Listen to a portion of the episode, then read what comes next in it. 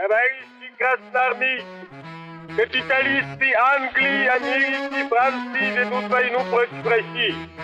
Они мстят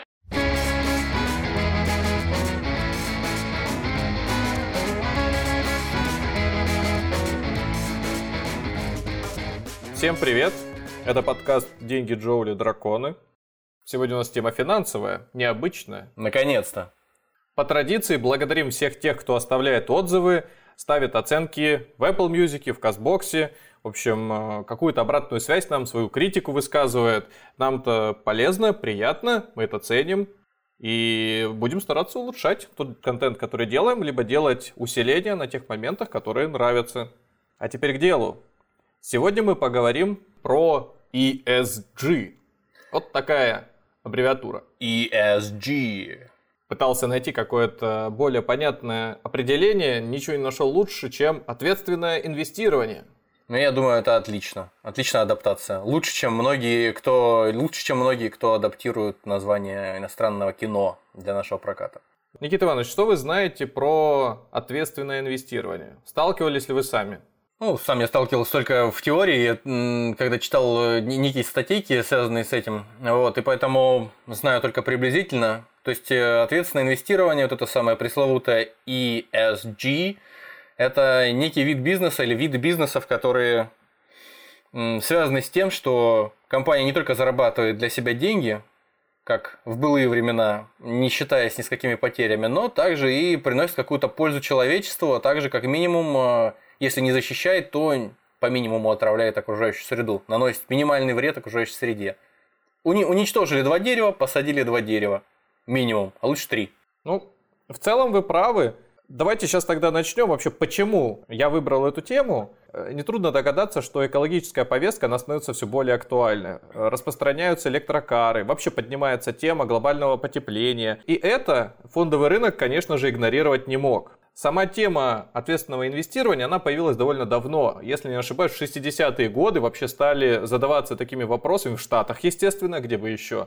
И начинали рассматривать компании с точки зрения того, как они взаимодействуют не только с окружающей средой, но и как устроено корпоративное управление, как относится к сотрудникам. И все в целом вывело вот такую аббревиатуру, с которой мы сейчас имеем дело, ESG. То есть получается, что когда мы говорим об экологичном бизнесе, мы говорим об экологичности не только в прямом, но и в переносном смысле. То есть экологичность не только в отношении окружающей среды, а, то есть э, природы, да, естественно, какой-то э, э, экологии нашей планеты, а и в отношении экологичности на рабочем месте, то есть в отношении того, насколько может быть, комфортно работать э, сотрудником в корпорации, да, какой-то? Да, да, все так. Ну, давайте начнем, э, разобьем эту аббревиатуру на составляющие. Первая И, английская, Е русская.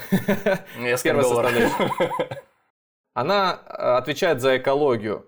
Буду со своим произношением это читать, но чтобы было понятно, да? Environmental, то есть экология и social, вторая буква S, S как доллар, социал, S как доллар э, со, да. социальная часть. И последняя G, governance, это корпоративная составляющая. Вот эти вот три блока являются определяющими при составлении рейтинга. Мы сегодня поговорим о том, значит, э, что они в себя включают. Мы поговорим на примере компаний, какие относятся к тому или иному рейтингу. Поговорим вообще о рейтинговых агентствах, как, какие критерии. Поговорим о том, как считают. Поговорим о том, кто считает – ну и какие-то несет плюсы и минусы, а закончим на том, какую то вообще пользу может принести для инвестора. Вот мы же сейчас, по сути говоря, об ESG подразумеваем, что если э, вкладывать в это деньги, а можно ли вообще заработать? Вот ответ на этот вопрос вы узнаете в конце выпуска или если нажмете на тайм-код. Хорошо. А пока мы не начали, а пока мы не начали в дебри залезать всевозможные, я хотел бы еще уточнить некий момент для себя в этом отношении, в отношении этого этой темы. Насколько я слышал, в западном мире, там, где э, биржевая культура, культура инвестирования своих э, средств в фондовый рынок развита не в пример более высоко в сравнении с нами, э, с, с Российской Федерацией в, в частности, и постсоветским пространством в целом, э, там так называемые зумеры, ну, в общем, молодые инвесторы, которые только зашли э, на, на рынок, которым, ну, там, в пределах, может быть, там, 22-23 лет, они, вот как кто-то из них, по крайней мере, относятся настолько ответственно к инвестированию, что это вроде как некие такие флешмобы, которые связаны с тем, что если корпорация известна тем, что она отравляет окружающую среду, тем, что она приносит большой вред окружающей среде, там какие-нибудь разливы химических веществ в, а, вредных в акваторию там, морей, океанов, еще что-то подобное там, то ее вообще мы не покупаем. Просто вот мы берем себе за правило ее вообще не покупать. То есть, не знаю, там, сможем ли мы ее утопить таким образом, но, по крайней мере, новое поколение инвесторов, которое приходит на рынок, оно вот просто пытается сделать так, чтобы эта компания не то, что благодаря изменению какой-то конъюнктуры, да, изменению тому, что приходят новые источники, допустим, энергии да, на рынок, а вот и благодаря тому, что мы ответственно подходим к инвестированию, мы просто в нее не инвестируем, и все, и она вот при, приходит к тому, что начинает стагнировать со временем. Но это в, в идеале. Я не могу ответить на этот вопрос однозначно, потому что на моем опыте новые участники рынка вообще на это не смотрят в России. На Западе очень популярна компания Tesla, ну так же, как и у нас. Но, однако, мы знаем, как добываются редкоземельные материалы, да. Конечно, для того, чтобы приготовить этот автомобиль. И, мои, соответственно... мои, мои, любимые, мои любимые конголезские несовершеннолетние э, копатели руками, которые выковыривают э, редкоземельные материалы из-под земли в самодельных шахтах, э, как кроты, с ежесекундной опасностью умереть там. Да, это вот оно. Давайте начинать. А давайте. Первая составляющая – это экологическая. Ну, тут все очевидно, все понятно. Это то, что мы с вами можем наблюдать собственными глазами. Это вообще наше личное отношение к окружающей среде. Бросаем мы бумажку на землю, поднимаем ее за собой. Если мы выгуливаем своего питомца, подбираем ли мы за, за ним. И то же самое относится к бизнесу. Насколько компания вредит окружающей среде, вообще дикой природе. Соответственно, как она заботится? Может так быть, что компания действительно занимается... Ну, а, первое, что, конечно же, приходит на ум, это компании, которые участвуют в добыче полезных ископаемых, да? То есть выкачивают нефть, добывают уголь. Углеводороды, в общем, те, кто добывают углеводороды. Да. Ну, плюс компании, производители, промышленники, мета, металлурги в первую очередь, да. И вот тут очень важный момент. Как можно их сравнивать, к примеру, с банком, как их можно сравнивать, например, э, с какими-то медиа, телекоммуникациями, да, производителями, может быть, э, полупроводников или, скажем, к веб-сервисам. Да? Вот ну компания да. Google есть. Вот уже неравная какая-то игра. Но мы об этом поговорим дальше. Самое главное, что мы хотим описать, это критерии все-таки экологические. Они затрагивают все, что угодно. Чтобы э, дать представление как относятся к выбору компании некоторые фонды. Небезызвестная компания PIMCO – это крупный инвестиционный, крупный инвестиционный фонд. У него под управлением, сейчас скажу, миллиард, а, триллиона два с половиной сейчас. Ну, по-моему, 2,2 было начало года, вот сейчас два с половиной. И долларов, естественно. Само собой. И когда они составляли фонд компании ESG, они хотели добавить туда РЖД, так вот, они исключили РЖД из этого фонда. Как вы думаете, по какой причине? Может быть, потому что РЖД используют для своих каких-нибудь там локомотивов э, солидол, не знаю, там. Ну, нет, на, наоборот же, э, железнодорожный транспорт считается одним из экологичных. Ну вот я тоже просто думаю, ведь перешли давным-давно на электричество, то есть электровозы заменили всевозможные там тепловозы на, на угли и на, на, на мазуте. Странно. Часть наших слушателей, возможно, решит, что именно из-за отсутствия биотуалетов. Это вот то самое. О боже Когда... мой, да, в Российской Федерации и на постсоветском пространстве это, наверное, проблема, да, особенно среди тех людей, которые живут вдоль железной дороги, вдоль полотна. На самом деле нет, это тоже не причина. Не настолько мы вредим окружающей среде, а может быть даже оказываем пользу. Все дело в том, что РЖД... Да, едет паровоз, и за ним яблони прямо растают по центру полотна. Короче, РЖД занимается перевозками угля. То есть они участвуют своими вот этими вот руками, да, да. своими вот этими вот экологичными да. руками участвуют в перевозке угля. Ай, кошмар какой. Так как большая доля перевозок приходится именно на угольную промышленность, то компания ее понизила в рейтинге, и как следствие теперь меньше денег в нее инвестируют. No way, no way, да. Вот, пожалуйста. А кто бы мог подумать, казалось бы? Да, то есть непрямым образом. Такая неоднозначная вещь, но опять же про критерии, э, как считают, мы поговорим позже. Вторая составляющая – это у нас социальная. Здесь все сложно. Кадровая политика, забота о здоровье, о досуге своего персонала, своих людей, общие условия труда, переработки, травмы на производстве. Опять же, мы берем отрасль добывающую, как мы ее можем сопоставить с банковской, да? Или, казалось бы, как мы можем сопоставить ее с э, сервисом по доставке всевозможных товаров э, при помощи заказа этих товаров через интернет? Например, с Amazon. Казалось бы, наверное, там все максимально экологично с точки зрения отношения к персоналу по сравнению с какой-нибудь страшной отраслью, опасной отраслью добычи полезных ископаемых. Не правда ли? В вашей интонации чувствуется какая-то какая-то зл- зл- злонравность, что ли. Да, вы правы. Ну, вот я написал себе три компании, на которые стоит обратить внимание. Да, это Распадская, это Apple и это Amazon. Вот э, касательно Распадской все понятно. Ребята занимаются добычей угля. Apple, понятно, это в первую очередь продажа мобильной техники, но и ее производство. Насколько будет учитываться при определении рейтинга Apple, это те заводы, которые стоят сейчас в Китае. Мы неоднократно слышали о различных, э, ну скажем, сверхурочных, вообще тру трудных буднях работников Китая. Ну и вообще в Юго-Восточной Азии. И параллельно с этим есть Amazon, который, как ты говоришь, ну, чем он может, э, какие трудности он может создать для своего работника? Ну да. Но лучше расскажи, просто ты так за заикнулся об этом, вероятно, у тебя есть хотя бы какие-то примеры. Я слышал неоднократно во всевозможных новостях о том, что Amazon просто эксплуатирует своих рядовых сотрудников, которые работают на линии упаковки, то есть на тех э, линиях, которые еще не оборудованы дронами, роботами и всевозможными там сборочными какими-то конвейерами, чтобы сократить количество сотрудников состоящих из крови, кости и плоти до там, нуля или до ничтожной статистической погрешности. То есть, если люди работают сами непосредственно на этих вот линиях упаковки где-то на Amazon, и в каких-то, не знаю, хабах этих, где перераспределяются различные товары перед тем, как отправить их в то или иное место, нам людей максимально жестко эксплуатируют. И у меня такое даже впечатление создалось в какой-то момент, что это напоминает эксплуатацию рабочих на фабриках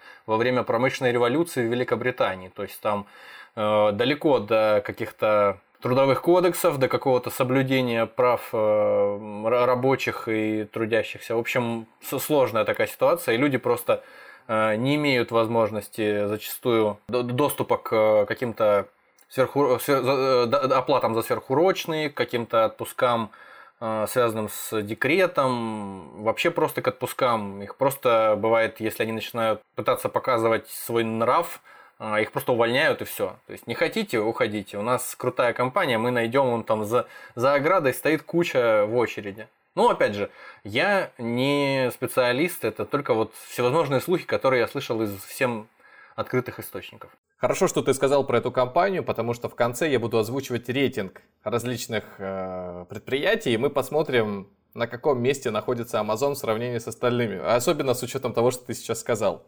Рейтинг имеется в виду в отношении того, о чем мы сегодня говорим, в отношении экологичности. Конечно. Ну, да. а, не, а не маржинальности бизнеса.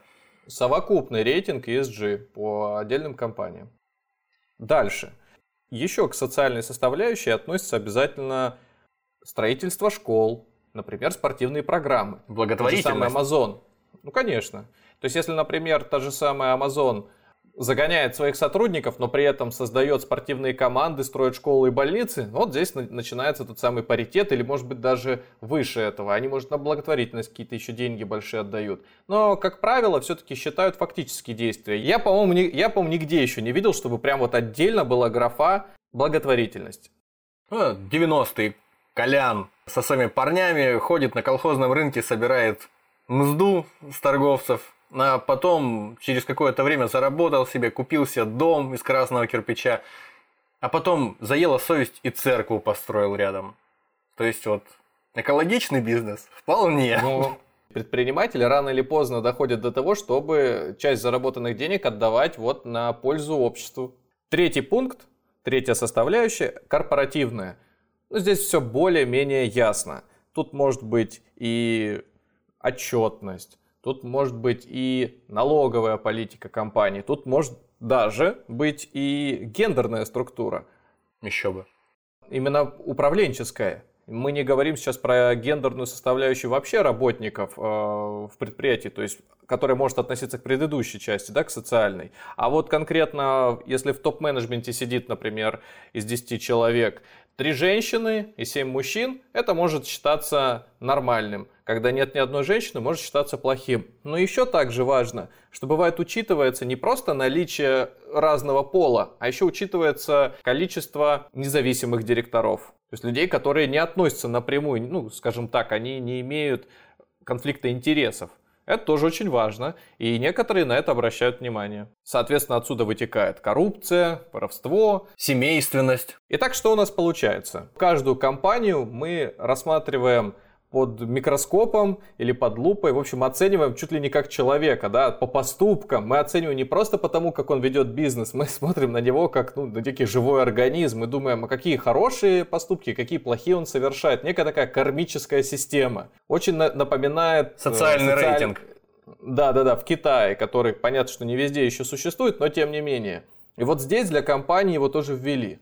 Какие, значит, для компании это несет последствия вообще, на что это влияет? По большому счету ни на что. То есть это некий рейтинг, который формирует каждое отдельное агентство, рейтинговое агентство, на свое усмотрение. То есть, к примеру, мы с тобой рейтинговое агентство драконы и партнеры. Угу.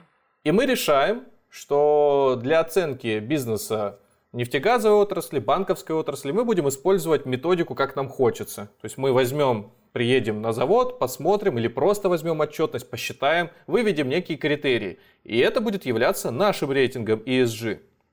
Другие ребята, например, из RAEX, это такая, евро, такое европейское рейтинговое агентство, вот они, например, используют для основных критериев в экологической части, это сколько расходуется воды, сколько отходов и выбросов совершает компания – и, соответственно, уже проводят некую среднюю. Одновременно ее набрасывают и на банковскую среду, на телекоммуникационную и так далее. Есть свои корректирующие коэффициенты, и они это в методику закладывают. Но вот так, чтобы в широком доступе она присутствовала, такого, конечно, нет. Социальную часть они оценивают по-другому. Они берут социальные расходы, инвестиции на одного работника. Все это считается там, в тысячах рублей, Поэтому если, например, компании высокие зарплаты или высокие соцотчисления на медицину, на какие-то блага, то, соответственно, рейтинг у данной компании будет лучше. Ну и, соответственно, тоже не без этого, это несчастные случаи на производстве, если они вообще бывают. К этому всему добавляется еще и управленческая часть, та самая корпоративная.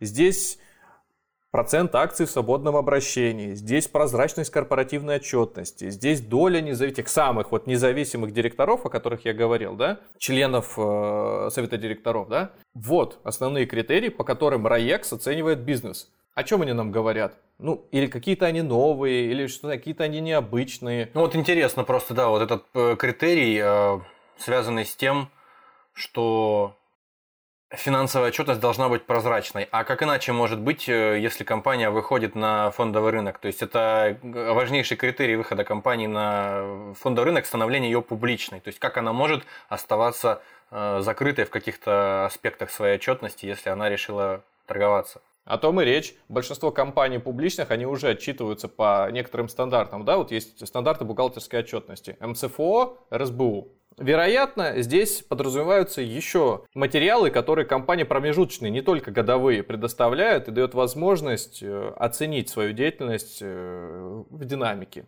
Что касается э, других рейтинговых агентств, то мне очень понравилось, как считает отдельный инвестиционный фонд. Как я уже сказал, любой может свои критерии выдвинуть. Инвестиционный фонд, э, есть такой Morningstar, тоже один из крупнейших в мире. Практически Моргенштерн. Ну, практически, да называется Syst Analytics. это такой, если загуглите, мы ссылочку оставим в описании. Это такой ресурс, который посвятил свою деятельность именно разбору компаний по теме ESG, классифицировал порядка а, 400 тысяч 142 компании. Я даже запомнил, потому что легко. 14 Недурно, недурно, да. У каждой компании есть свой рейтинг по всем составляющим. У них, конечно же, есть своя методика, с которой можно ознакомиться. Она где-то лежит в публичном доступе, где-то можно у них запросить. Но опять же, вот тот, тот материал, который я получил, он очень поверхностный. То есть там тоже мы считаем среднюю, мы обращаем внимание на годовые отчеты. То есть какой-то, вот знаешь, изюминки, когда ты оцениваешь нюансы а, не присутствуют. То есть о чем я говорю, о каких нюансах? Вот, например, экология, да, хотелось бы почитать, что если ты открыл компанию, занимаешься добычей полезных ископаемых, и там, например, сказано, что они параллельно с тем, что выкосили половину леса вокруг себя, еще засадили или там обошли стороной тропические или какие-нибудь, обошли реликтовые леса, построили школу рядом. Весь топ-менеджмент ездит только на общественном транспорте. Однако они же тут же пишут, что если вы хотите по отдельной компании, вы можете заказать такой отчет. Для чего это все рассказываю? Я это рассказываю к тому, что если вы инвестор, то, наверное, до момента принятия решений и изучения этого отчета, это только одна компания так делает, и к моменту принятия решения у вас будет очень много времени. И об этом мы поговорим еще попозже. Параллельно с этим всем, что мы сегодня обсуждаем, есть такой термин, который называется goodwill. Вы, наверное, слышали о нем.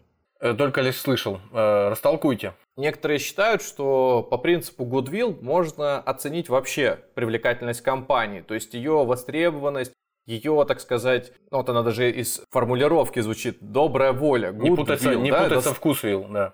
Да, такое, да, такое дос, дословное выражение. Ну да. Од, однако считается она очень просто. То есть вот представь, что есть компания, которая стоит не знаю, 1 миллион рублей, угу. да?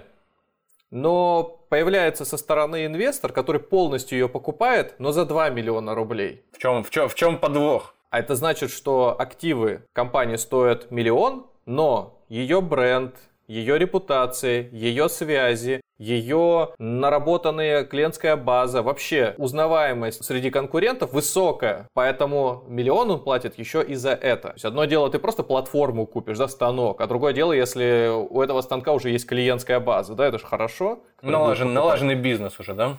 Да, да, да, да. Вот поэтому это и есть Goodwill. Вот я бы, наверное, сказал, что ESG, он чем-то похож, но знак равенства поставить вообще никак нельзя.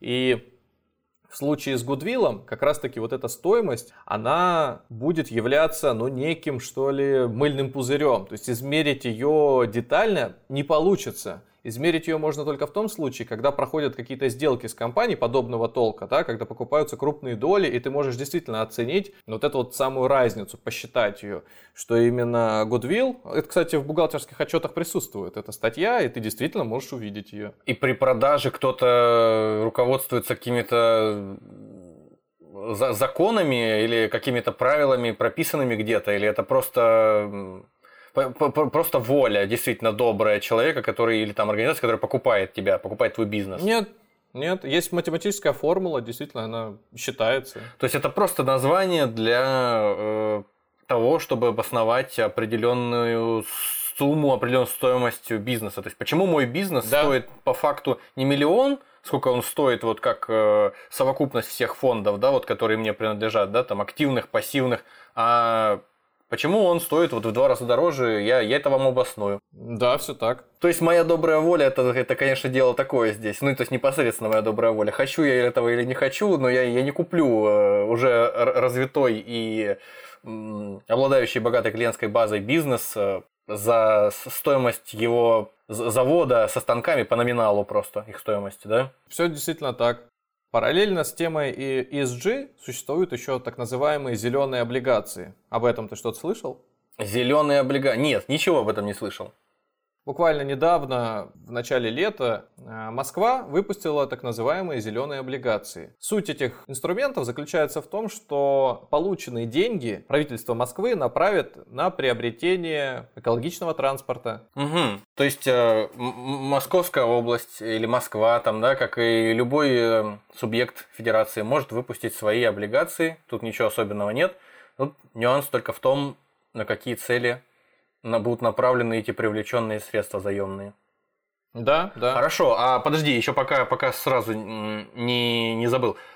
Ведь э, Транспорт общественный, насколько я знаю, это штука дотационная по большей части. То есть э, сказать, что на общественном транспорте можно прям здорово зарабатывать какому-то городу, по-моему, это, э, это слишком сильно сказано. И поэтому я вот не понимаю, тогда в таком случае при, при, привлекает средства город от населения, ну, допустим, там с э, своей страны или кого угодно, в общем, кто захочет купить, да, облигации, привлекли, но их ведь придется отдавать потом. То есть э, ну, должна, должна же быть получена какая-то выгода. А если ты сейчас потратишься на постройку этих линий метрополитена, ты расстроился там еще до, до Воронежа дошел, у тебя метрополитен московский, хорошо, отлично, до Архангельска там можно доехать. Ну, вот. И что дальше? Оно же стоит все дешево все равно. Ну, если, смотри, э, если мы в теме градоуправления будем подходить только к тому, что каждая Э, нововведение, каждое изменение должно требовать отдачи, тогда мы город социально направленный вообще никак не построим. Нет, тут я с тобой согласен, но просто люди, которые дают деньги в эти облигации, вкладываются, и они же хотят в результате заработать э, на этом, а за счет чего будет составляться вот эта вот э, добавочная стоимость, на чем зарабатывать? Вот смотри, значит, облигации, направленные на покупку этого транспорта, это не значит, что от прибыли за эти автобусы, за эти электробусы, э, э, что прибыль от электробусов будет направляться э, покупателю облигаций. А. Московская, Москва будет сама просто платить. Это одна из статей. Все, все, все, я понял. Это, это просто, просто облигации в, в числе общего количества облигаций, которые выпускает там, скажем, московская да. э, какая-то агломерация. Вот смотри, у тебя, к примеру, ты крупная компания, у тебя ты занимаешься Э, ну, давай мы будем про нефть и газ говорить, да? да. У тебя э, сеть э, заправок. Параллельно с этим ты добываешь нефть, перерабатываешь, то есть ты круп, крупный э, холдинг, крупная корпорация.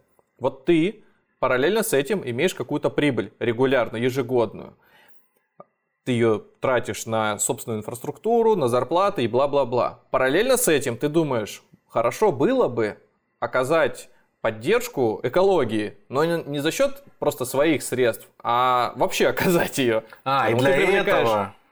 Да, ты берешь все, деньги. Все, все, да, на рынке, будем это так называть, у людей, у других корпораций. Берешь, у тебя все равно про... же зарабатываются другие ну, деньги постепенно. Ты компенсируешь этот свой конечно. социальный проект, ты просто выйдешь в ноль, но для репутации ты сделаешь красиво себе, да? Все правильно, Все, так это и понятно, делается. Тогда понятно, это подло.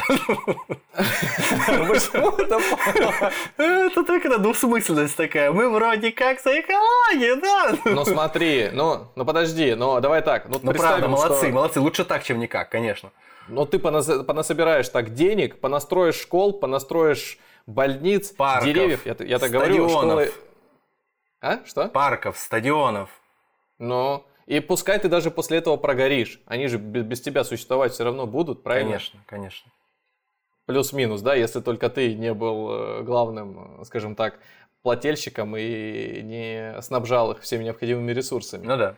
Короче, короче говоря, зеленые облигации – это похоже на ESG, но не равно так же. То есть некоторые путают и выставляют, скажем, одно за другое. Вообще, откуда мода в России-то появилась? Почему я сейчас об этом говорю? Еще раз скажу. Значит, не так давно, буквально пару лет назад, такие э, телодвижения стали возникать именно в очень состоятельном сегменте клиентов. То есть, когда по заказу, ну, естественно, аналитика дорогая, да, подобные исследования сделать непросто. И стали предлагать какую-то изюминку, экзотику для больших крупных капиталов, ну, которые готовы инвестировать там не 1 миллион долларов. Параллельно с этим эта тема заинтересовала главного, так сказать, бенефициара от этого э, явления, банки, управляющие компании, инвестиционные фонды, и они стали думать, ага, ну если эту идею поддерживают э, такие крупные инвесторы, почему бы ее не тиражировать ниже? И действительно стали появляться ETF, стали появляться э, будем так называть, пифы, бпифы, которые позволяют инвестировать в компании э, по, под подобным принципам. Да? Пожалуйста. Сейчас это в России ну, не особенно легко сделать. То есть российских фондов как таковых, по-моему, только Сбербанк делал. Но, опять же, как он считал внутри, это вот дело, знаешь, Сбербанка. Может быть, они привлекли какое-нибудь рейтинговое агентство, тот же РАЭКС, и относительно, ну, там, относительно него они сделали наполнение в портфель. Увидим ли мы, когда инвестируем, какие-то новые имена? Вот как вы думаете? Мне кажется, нет. Вы правы. Мне кажется, нет. И мы, и мы переходим, на этой грустной ноте, мы переходим к плюсам и минусам ESG. Это То важно. есть, какие плюсы? Ну, тут, наверное, все понятно, да? Что если мы задаем такой тренд, мы говорим о том, что компании должны уделять внимание не только зарабатыванию денег, но еще как-то свою ответственность нести перед окружающей средой и миром, то, конечно же, это плюс. Бизнес тратит деньги, сажает деревья, оказывает поддержку умираю, там, вымирающим видам животных. Может быть, принципе, тратит не только на получение прибыли, но еще и на то, чтобы мы жили как-то лучше, и природа, соответственно, восстанавливалась. Вот Галицкий построил проявляют... стадион, да, и парк? Ну да. Например. Проявляют, так, проявляют, так сказать, заботу. Ответственность. Вот, вот раньше чтобы мы говорили о компании, которая занимается полезными ископаемыми, упоминали слово «заботу», ну, наверное, не приходилось бы, да, в меньшей степени. Сейчас же подобное явление позволяет нам об этом задуматься. Ну, конечно же, не только нам, но и бизнесу. Дальше.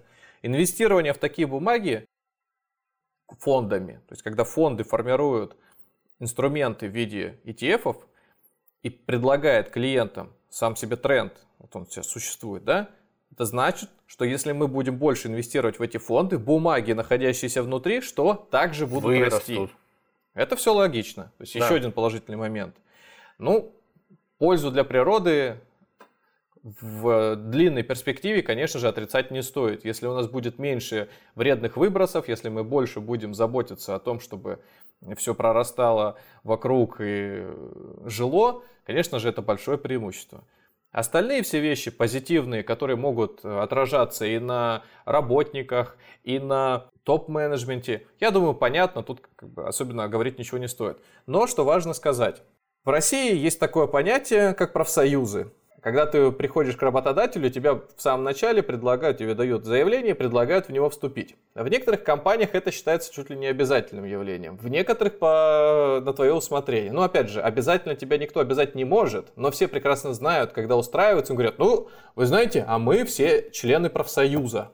И на тебя оказывается некоторое давление, что, мол, как ты не вступил, да? Надо обязательно вступать. Угу. Как правило, в России членство в профсоюзе, оно, оно осуществляется на платной основе. Тебе от своего годового дохода нужно платить... Членские взносы, да. Ну, в среднем это где-то так. Так вот, из моего опыта, профсоюз в моей жизни всегда занимался примерно одним и тем же. Он дарил какие-то сертификаты, купоны, а в некоторых случаях он вообще ничего не дарил, он предлагал скидочные программы на поездки с детьми в какие-то пансионаты, санатории. Ну, короче говоря, то, что меня не интересовало никогда, да, мимо меня. Поэтому использование профсоюза на свое благо я никогда не мог э, оценить непосредственно. Опять же, считается, что если у тебя проблемы с работодателем, ты можешь прийти в профсоюз, и он тебя защитит. Я не уверен, что в России это будет работать именно так. У меня тоже такое возможно... впечатление сложилось, да, что по крайней мере, в постсоветском пространстве профсоюзы не, не настолько э, хороши в том, чтобы действительно выполнять свою непосредственную обязанность, помогать, э, отстаивать свои права каким-то работникам какой-то компании. Причем неважно, мне кажется, в какой сфере. Я надеюсь, что подобное внимание к ответственному ведению бизнеса повлечет за собой и некую реконструкцию профсоюзов. Вероятно, ну, не сразу, может быть, впоследствии, но должна появиться некоторая более прикладная польза, чем это происходит сейчас. Но опять же, мне сложно судить. Я слышал и про позитивные примеры, но это примерно как 5% от всех случаев, когда профсоюз ничем не может помочь своему работнику и идет на поводу у работодателя. Ну, это ладно. Это тема не сегодняшнего выпуска. Это когда мы говорим о тех профсоюзах, речь касается сейчас тех профсоюзов, которые существуют на такой добровольно-принудительной основе, которые создаются не по желанию самих работников, да, как по их э, инициативе, да. а которые создаются вот э, каким-то волевым решением руководства, что ли, да, для того, чтобы автоматически отчислять в них какие-то суммы. Ну да, это уже тема другого разговора. Собственно, о минусах. Самый главный минус, как я считаю, это то, что критерии оценки по системе ESG у всех разные. Сколько рейтинговых агентств, столько будет и собственных точек зрения. Поэтому, если, например, ты как инвестор да, э, смотришь на фонд, например, Пимка тот же самый, смотришь на фонд Сбербанка, смотришь на фонд Ситибанка, пускай, и на первом написано рейтинг ESG 10, на втором смотришь рейтинг ESG 20, а на третьем 30. При этом где-нибудь звездочкой будет написано, что первый рейтинг был установлен агентством номер А, второй был агентством номер Б, номер, буква Б. Ну да, смешно. А третий будет установлен какими-нибудь рогами и копытами. И для человека, который в этом не разбирается, не будет абсолютно ни о чем это говорить. Но подходы будут либо топорные совсем, да, ну из серии, сколько углеводорода выделяется. При этом травмы на производстве будет вторым критерием, а третьим будет, ну конечно я утрирую, но все-таки такая точка зрения может быть вами не поддержана. То есть у вас может быть свои взгляды на то, как с точки зрения Э, социальной составляющей бизнес должен вестись. Поэтому, чтобы для себя понять, как работает рейтинг ESG, вам сначала нужно выбрать для себя то самое агентство, которое репрезентативно для вас будет его демонстрировать. И тогда только по нему оценивать свою инвестицию. Но может оказаться, что это агентство, которое удовлетворяет моим собственным критериям оценки, да, с которым мои, э, моя точка зрения, мои, мое, мое мировоззрение в унисон, да, как бы работает. Может такое быть, что может так сложиться, что это агентство не имеет мнения по какому-то конкретному интересному для меня виду бизнеса, то есть. Легко, легко, и тебе придется воспользоваться э, другой точкой зрения, которая с твоей может чуть-чуть расходиться или быть неполной, не отражать полноты взглядов. Сюда же, кстати, очень хорошо попадает еще один минус, который говорит о том, что в рейтинге ESG не оценивается эффективность бизнеса. То есть бизнес экологичный, это все хорошо, но насколько он маржинальный, да, насколько я Конечно. заработать на нем смогу? Конечно. Ты можешь инвестировать в эти компании и, по сути, заработать от прироста их стоимости только за счет вот этой моды, новизны идеи, во что вкладываться. Но по факту, в долгосрочной перспективе... Мода проходит. Бизнес, и вот здесь самое сложное, да, поэтому приходится для того, чтобы повысить твою доходность, тем же самым фондом добавлять менее экологичные компании, но все еще входящие этот рейтинг. То есть, когда, знаешь, если у тебя фонд, например, в ближайшие 2-3 года не покажет заявленную доходность, ну или хотя бы ожидаемую, то в следующие периоды он начнет добавлять компании, ну, чуть-чуть поступая с принципами, то есть не из начала списка, не из середины, а больше из конца. Или, например, он э, шкалу увеличит и скажет, что, например, от 0 до 100, вот от 70 это прям плохие компании, а через 3 года скажет, вот, вот от 90 это прям вот плохие, а от 70 до 90, ну, такие ребята, которые сомневаются еще, но идут в правильном направлении. Ну, какая-то игра, это напоминает какую-то игру просто, то есть э, компромиссы, которые ведут в конце концов к тому, что ну, очень сомнительной становится перспектива того, что ты выберешь действительно в соответствии с любым из рейтингов, э, выберешь хоть какую-то долю прибыльных компаний. То есть ты будешь просто спокоен, твои деньги лежат в активах, которые никому не вредят. Тебе да. они тоже не вредят, но и пользы они тебе не приносят никакой. Ну, чем это, чем это отличается от депозита в таком случае в конечном итоге? Но смотри, это мы говорим о том, что если в фонд попадут только самые экологически правильные, социально направленные и корпоративно прозрачные предприятия. Но как показывает практика, таких э, в структуре фонда немного. И львиную долю все равно занимают те же самые известные горнодобывающие, нефтедобывающие компании, перерабатывающая промышленность, банки. Вот. Еще один из минусов – это отсутствие прозрачности. То есть, когда ты смотришь на некий критерий рейтинг по системе ESG, ты не знаешь, из чего он складывается, и тебе нужно потратить довольно много времени, чтобы в нем разобраться. Если сейчас компания какая-нибудь э, инвестиционная российская тебе скажет, что вот он новый фонд, и у него рейтинг ESG по тому же Systalytics низкий, низкий значит хороший в данном случае, то ты, задавая вопрос, а на основании чего он будет, был построен, тебе ты прямого ответа не получишь либо ты заплатишь какие-то деньги, тебе скинут отчет, либо найдут этот отчет, то есть это займет времени, и попробуй еще там разберись в нем, да, на основании чего они все это строили. Вероятнее, подобная информация будет носить полузакрытый характер, и ты полностью не сможешь оценить привлекательность бизнеса. Еще один важный момент, я не знаю, как его правильно сформулировать, но в моей голове он звучит примерно так. Ложность выводов на основании коротких новостей. Что я имею в виду? Вот, к примеру, компания, неважно, как она называется, какую деятельность ведет, озвучивает, что мы планируем к такому-то году полностью отказаться от потребления неэкологичных видов энергии. То есть наши машины, которыми мы пользуемся, все станут электрокарами, мы отойдем от бумаги, будем переходить на безбумажный труд. Все наши сотрудники будут пользоваться роботизированными системами, работать в переменном графике, то есть идеальную картину мира будут рисовать. Подобное заявление может побудить фонды, инвестирующие по принципу ESG, в моменте им отдать свои деньги, да, сделать, так сказать, на них став. Как это будет все ре реализовываться, непонятно. И в отличие от бизнес-проектов, которые направлены на получение прибыли, ты все-таки понимаешь, что сказанная фраза, она выразится скорее в повышении капитализации компании, нежели просто в создании хороших условий. Это не очень предсказуемый прогноз получится. Поэтому я это тоже отношу к минусам и считаю, что на это важно обратить внимание, опять же, если вам подобная тема инвестирования интересна. Да, да, да, скажите. И тоже вот э, такой сразу вопрос возникает на основании всего вышесказанного, да, что не потребуется ли в определенный момент, если вот когда-то не объединятся все вот эти вот рейтинговые агентства в какое-то одно, ну или, по крайней мере, в пару-тройку, да, раз, э, э разнообразие будет, но не такое широкое, как сейчас, не понадобится ли в противном случае, если этого не произойдет, некий собственный рейтинг рейтинговых агентств этих, или он уже, наверное, существует, для того, чтобы как-то оценить, э, насколько тебе э, целесообразно вообще соваться вот к тому или иному рейтинговому агентству, насколько будет адекватна его оценка экологичности бизнеса. Ты сам соваться не будешь, будут соваться инвестиционные компании, которые, пользуясь рейтингами, будут формировать фонды. Например, в магазине продается несколько газированных напитков. Один из них компании Coca-Cola, другой компании Pepsi.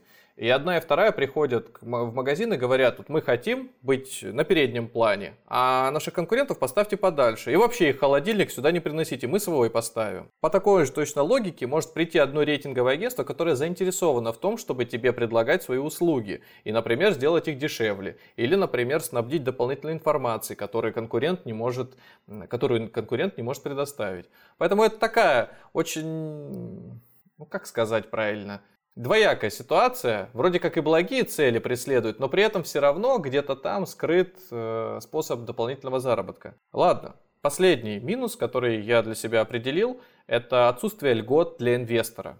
То есть если ты инвестор и покупаешь подобные бумаги, то как минимум ты должен рассчитывать на то, что если это, ну, знаешь, такое равно благотворительности, то должно иметь какие-то блага. Ну, как для тех, кто, как для тех бизнесов, которые э, отчисляют деньги на благотворительность, у них, возможно, какой-то процент э, снижения налогов, да, должен происходить. Так и для ну, тебя. К примеру, да. То есть да, если я соответствую подобным принципам, то есть разделяю подобные принципы и вкладываю свои деньги, то как минимум из того, что я сказал ранее, я понимаю, что меньше прибыли могу получить. Но я бы хотел иметь тогда компенсацию в виде снижения налогов или, может быть, вообще их отсутствия при, может быть, долгосрочном инвестировании. Не обязательно, что за год или просто за сам факт того, что я купил, продал.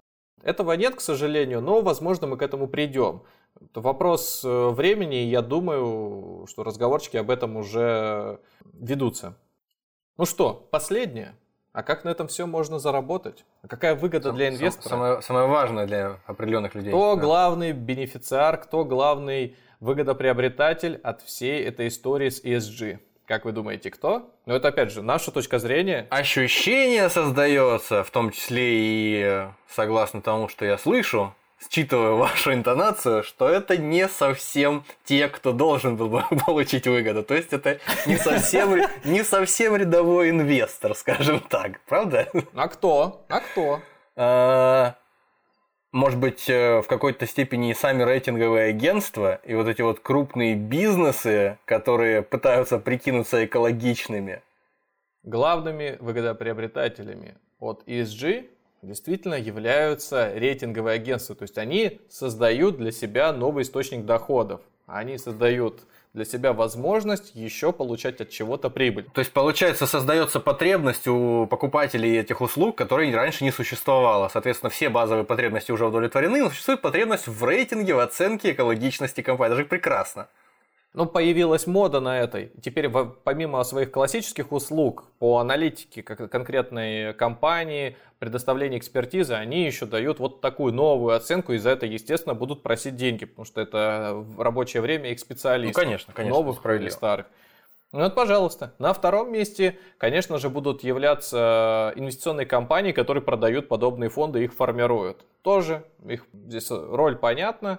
Они получают процент за управление, либо какие-то еще условия, комиссию, короче говоря. На третьем месте будет компания, которая скорее сильно соответствует и которая уже давно ведет некую социально направленную политику, да, в, своих делах. Это вот, ну, я не буду сейчас имена называть, но я думаю, все прекрасные мы их знаем. Ну и на четвертом месте, скорее всего, сам инвестор. Но когда первые три уже получили свою выгоду, я не знаю, что останется четвертому, поэтому четвертый Да, не бывает, не бывает будет... такого, да, чтобы у всех было много-много выгоды, да, у кого-то остается да. меньше. Но при этом можно ли назвать последнего участника, инвестора каким-то аутсайдером, я бы не сказал. Каждый из нас постепенно доходит до того, что нужно ну, наверное, вот я уже сказал про компании, да, нужно не то чтобы делиться, но как-то оказывать поддержку и окружающей среде и всему остальному. Вот кто-то отправляет деньги в фонд дикой природы, кто-то отправляет в хосписы, кто-то отправляет э, бездомным животным в различные питомники, чтобы их содержали. Вот это в некоторой смысле, конечно, более меркантильная составляющая, но тоже позиция, которая может быть услышана. И для инвестора, в первую очередь, может это не стать не способом заработка, а способом поддержки и какого-то заработка.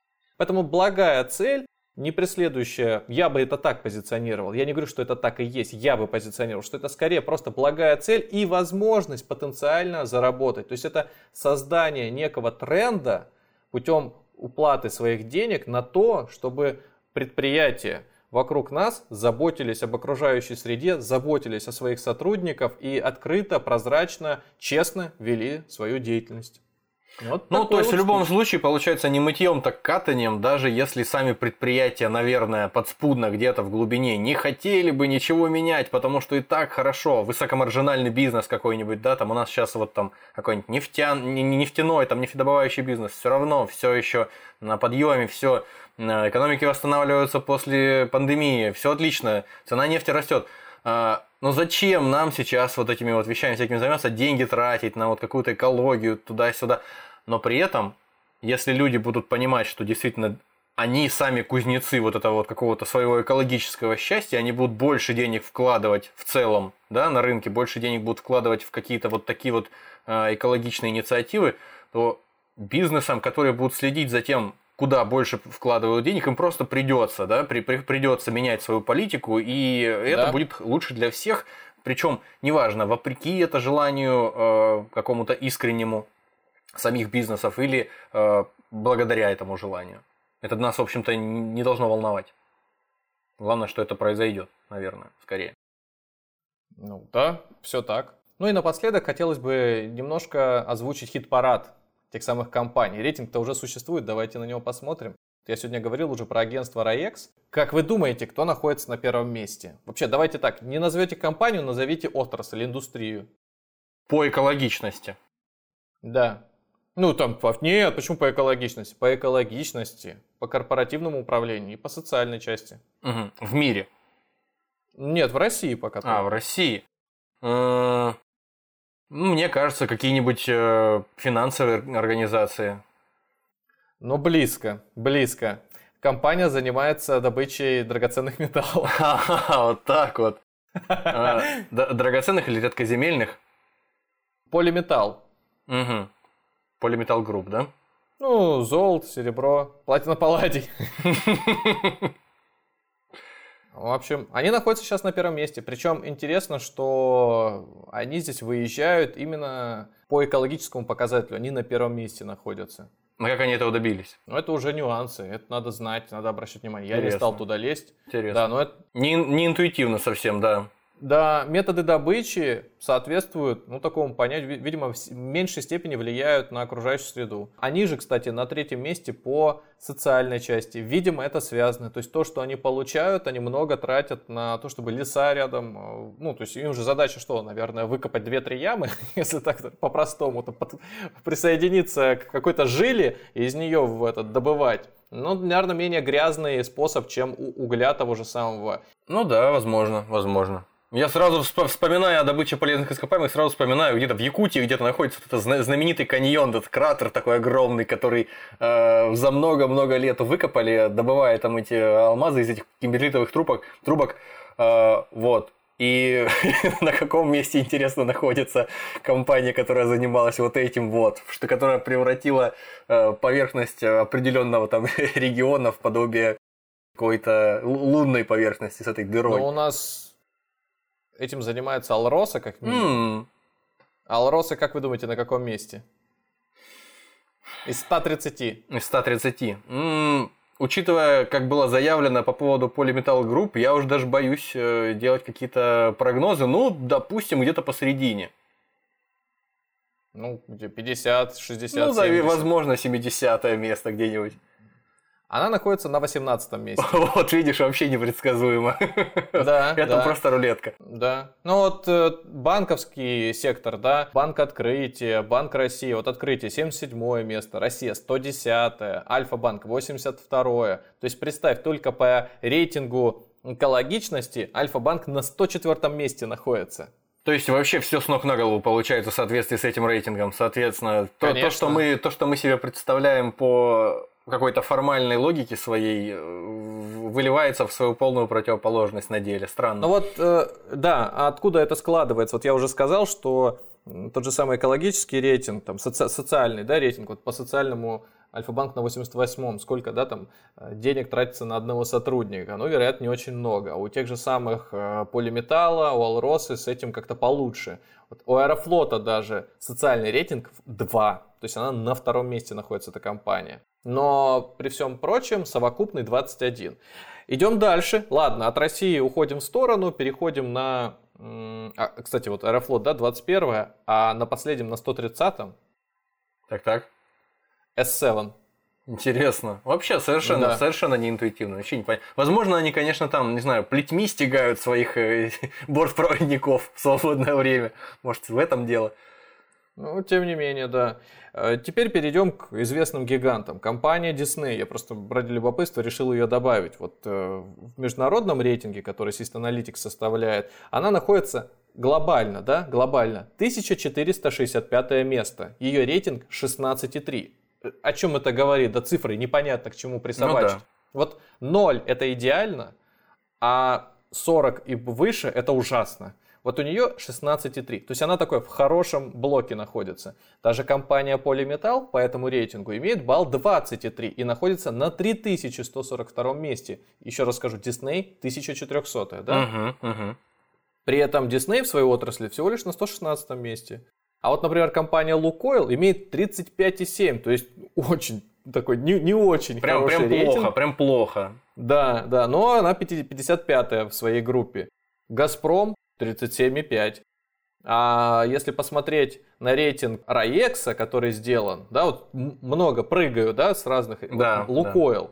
Лукойл у нас находится, вот не у нас, а среди российских компаний, находится на третьем месте. Угу. Представляешь, да? Здесь на третьем, а там аж ну, как считали? Вот, вот, вот, собственно, Это то, вот два, два разных раньше. рейтинговых агентства, два разных э, каких-то, не знаю, метода оценки. Как и говорится, сколько людей, столько и мнений.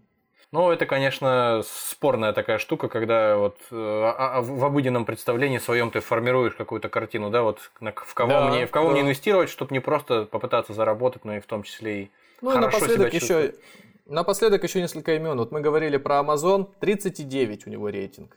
39, то есть это близко к очень ну, плохому. Это, это ну, плохо, такой... это просто плохо. Coca-Cola 25 имеет, Pepsi 17,7. Pepsi выглядит... То есть, получается, Pepsi все-таки лучше покупать. Вы способствуете в большей степени экологичному бизнесу. Да-да-да-да-да. Поэтому Макдональдс уже, уже казалось, ну Макдональдс-то куда, да? 23,9, ну 24 получается, не все так хорошо. Да, а? да, действительно. Toyota 30. Казалось бы, все прекрасно. Toyota 30. Toyota 30, да. Google 22, и напоследок скажу, Nvidia, производитель видеокарт, вообще полупроводников, 12,8. Ну вот так, кстати, да? Все еще, вот так. Хм. Все неплохо. Ну, если разбирать нюансы вообще отрасли, которые чаще всего выглядят э, привлекательными, то это, конечно же, те, которые занимаются недвижимостью. Ну, особенно компании, например, сдачи в аренду, да, недвижимость. То есть там все как-то более-менее понятно и просто. В лидеры я вот пока э, лазил по сайту того же самого System Analytics, нашел компанию шестое место в мире, которая занимается, там, к сожалению, нельзя было фильтрануть, а может быть я криворукий, но неважно. Нашел шестую компанию, она занимается обслуживанием автодорог, платных автодорог. Uh-huh. То есть там как-то все, ну, это знаешь как, э, очевидно, что она не российская, это испанская компания. И, вероятно, они вот как дорогу построили, ну, не особенно что-то там приходится менять. Ну, и не, не особо там чего-то такого происходит, что заставило бы рейтинг понизиться, да? И вот теперь возьмите компанию, которая шестое место в мире занимает, и сравните ее с тем же Макдональдсом или Лукойлом. Кто из них больше денег заработает в перспективе 10-15 лет? Да, конечно же, стоит приходить вот туда, в Испанию, и покупать эту испанскую компанию себе. Да. Да, если составить рейтинг исключительно из такого бизнеса, то неизвестно, как он себя поведет. Можно прям попробовать даже, ну, как-то так синициировать и собрать топ-10, топ-30 э, компаний и просто вложить в них деньги, пускай даже сделать модельный портфель, не физически вкладывать, а на бумаге, и посмотреть через год, что с ними произойдет. Если взять, если туда попадет такая компания, как Nvidia, да, то вполне может быть, что ты что-то хорошее все, все будет хорошо на волне чисто Nvidia и все, больше ничего но при этом какие-то правила диверсификации здесь, скорее всего, будут неприменимы, поэтому ты просто возьмешь вот э, некую такую идею и попытаешься реализовать. Да. Вот так вот. Ну и напоследок, напоследок еще такая факультативная история, что ESG сам по себе, ну, сам подход ESG не был инновационным. Еще гораздо раньше за нас уже группа инвесторов, которые называют себя, и мы их называем мусульмане, уже давно придумала, как ответственно подходить к вложению своих денег. И так называемый исламский банкинг этим занимается уже давным-давно. И, и единственное, что он не самый популярный, но нишу некоторую а, все-таки имеет.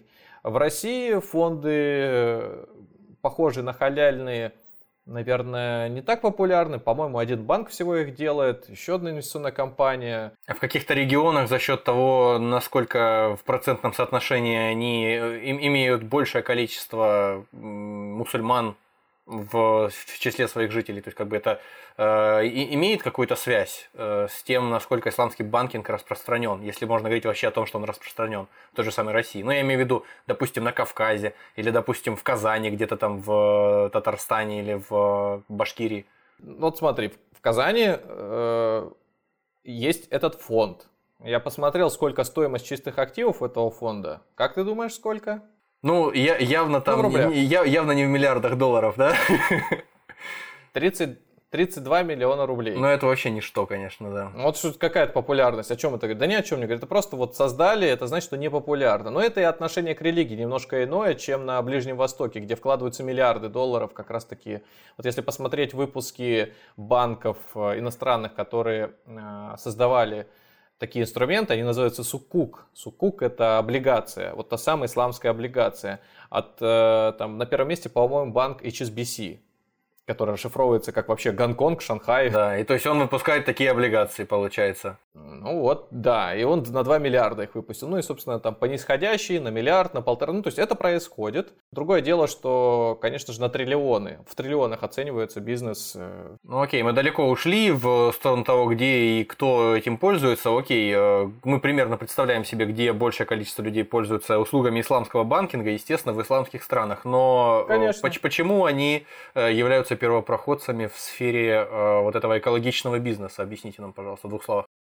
Э, дело в том, что они от слов к делу пошли, да, то есть а, так как э, сама культура, сама религиозная составляющая превалирует над принятием решения во многих случаях, да, они, как говорится, это стали первые реализовывать и вкладывать достаточно значительные, ну, стали вкладывать значительные суммы.